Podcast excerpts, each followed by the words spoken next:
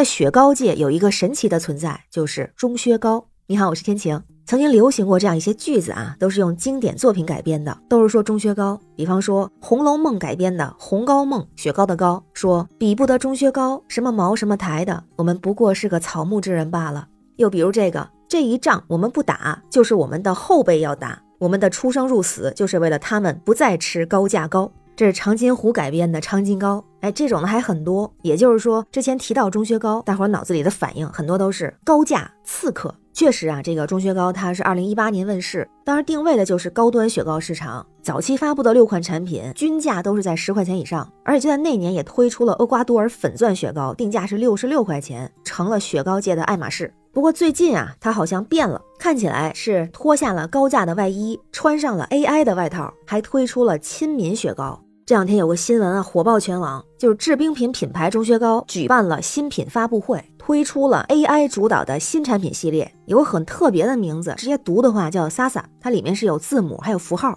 据说这个名字可以被解释为沙沙的声音，因为它是棒冰品牌嘛，所以好像这雪糕叫冰棍更合适哈。而它推出的几种口味也是叫什么红豆冰、绿豆冰这样的，定价呢是三块五一支，咱能看出来，它从这几个方面都吸引了人们的眼球。一个是它的名字，听着奇怪呢，是因为这是 AI 给起的。据说 AI 回答了钟薛高一个关于新品牌名称的提问，还给出了不同的解释。这 AI 就说到啊，沙沙的声音不仅代表了棒冰的破碎声，还可以让人感受到沙滩、大海和阳光等元素，带来一种轻松愉悦的感觉。它也暗示了撒欢的意思，还会说我会建议钟薛高针对年轻人推出一款真材实料又自由不设限的棒冰系列。还有，你只需要把产品做好就可以了，其他的交给我，真厉害哈！所以又一个关注点就是这个 AI，而且除了 AI 给雪糕取名之外，还有包装、主题、画面设计、宣传图片、视频都是 AI 参与完成，所以也被定义为钟薛高首款由 AI 打造的产品。那再一个关注点就是售价比较亲民，特别是跟之前的钟薛高雪糕相比，那绝对是低价。所以据说它的内部代号还有一开始的名字也叫钟薛不高。那网友们看到这个消息之后啊，反应就不太一样。有人就说：“哎，非常支持，刺客终于亲民了，四月底推出，非常期待呀。”同时呢，也有很多反对的声音，就说：“继续卖高价呀，降下来干嘛？反正穷人又不是你们的目标客户，没有必要讨好啊。整个三块五的雪糕就想亲民，就想转变形象啊，没必要，反正不吃。”有网友说：“这还不知道是什么科技狠活呢。”之前卖高价的时候还被爆出卡拉胶，现在又是高科技呀！要吃雪糕的话，我还是去吃我的奶砖、苦咖啡和小布丁吧。还有一个网友的说法呀，非常见血啊，他是这么说的：高端立人设，中端抢利润，低端抢市场，太懂大家了。而与此同时，也有人提出了担忧，因为现在人工智能可以说各行各业席卷而来，这次 AI 也卷到了雪糕界。而且根据了解，在未来，钟薛高会把智能对话技术成果应用在食品领域，把人工智能产品逐步落地到生产的实际场景之中。说到这儿就得提到一个人了，他是钟薛高的老板林胜。他这次确实说了，希望未来的钟薛高不只是在营销推广上借力 AI，还在产品研发、市场趋势走向、品牌营销策略等多个维度上借助 AI 力量，实现数字化、智能化的创新。所以怪不得很多人都会提到了人工会被取代。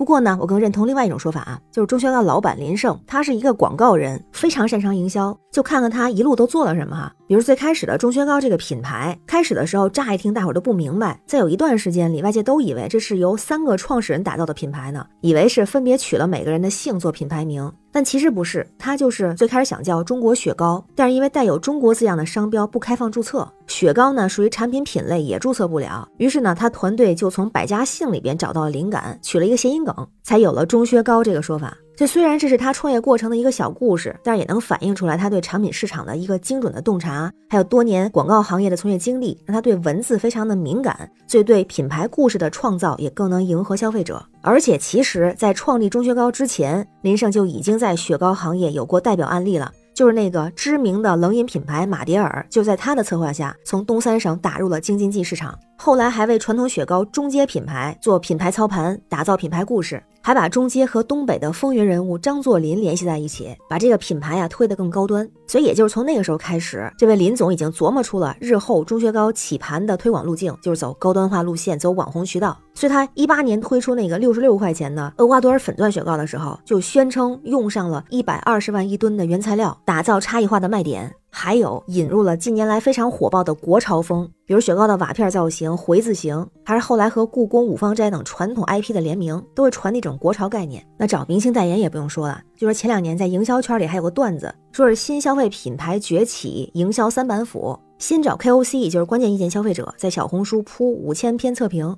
再在知乎铺两千篇问答。然后搞定头部主播带货，顺势在某音腰部主播铺渠道，一套下来，新品牌基本有了雏形。很多人说这也是钟薛高的起盘路径，他也成功的成为了网红雪糕。但是后来也有人说啊，这个林总他也做错了一个，就是虽然网红产品卖得好，但转到线下之后似乎就不太合适，因为本来它就不是大众消费品，贸然进入了老百姓的视野，就会引起反感，于是就有了刺客的说法嘛。哎，于是就说回了最新这个产品，它就是主打线下市场，发现和之前这个刺客雪糕定位就不太一样了。那看起来就是一个更让我们能接受的一个平价产品了。所以其实这也是一种营销策略啊，还抓住了大家的兴趣点，就是 AI 的这个概念，至少在目前来说，也是一种概念的刺激，一种宣传的手段。而且我也一直非常认同，AI 只能是人类的工具。就像钟薛高的老板也说了，AI 的替代性目前不足以体现，因为不论是配方、口感，最终做决策的还是人。因为我对雪糕不是特别感冒，如果吃雪糕的话，一直以来只喜欢那个黑白相间也很平价的那个雪人雪糕。